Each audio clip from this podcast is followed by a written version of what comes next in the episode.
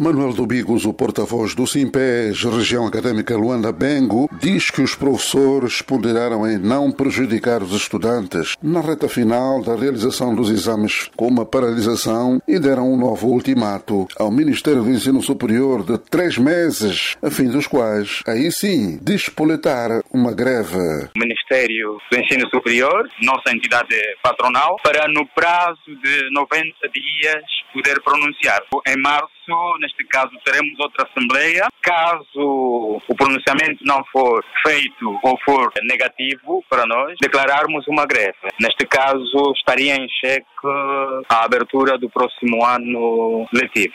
Um dos nove pontos constantes do caderno reivindicativo é a questão salarial. O sindicalista diz não entender como um professor com as mesmas qualificações no ensino não universitário ganha mais que o professor universitário. Resistamos uma degradação financeira do docente universitário. Por exemplo, pensando na função pública, um professor universitário com o grau de licenciado vence menos que um professor do ensino não universitário com o mesmo grau. O não universitário vence duas vezes mais. Um professor titular ganha 350 mil kwanzas, muito abaixo de um doutorado no ensino não universitário. O sindicalista deixa claro que estão a falar dos professores universitários de facto. Os professores universitários a que nos referimos não se tratam dos deputados e dos ministros que dão aulas e que já têm uma vida digna, casa condigna, carro topo de gama. Tratamos do professor universitário que vive do salário da docência, o professor universitário que é efetivo do Ministério do Ensino Superior. Neste momento decorrem as provas de exames finais na Universidade Pública com um novo caderno reivindicativo de nove pontos sobre a mesa da entidade patronal. A partir de Luanda para a Voz da América, Manuel José.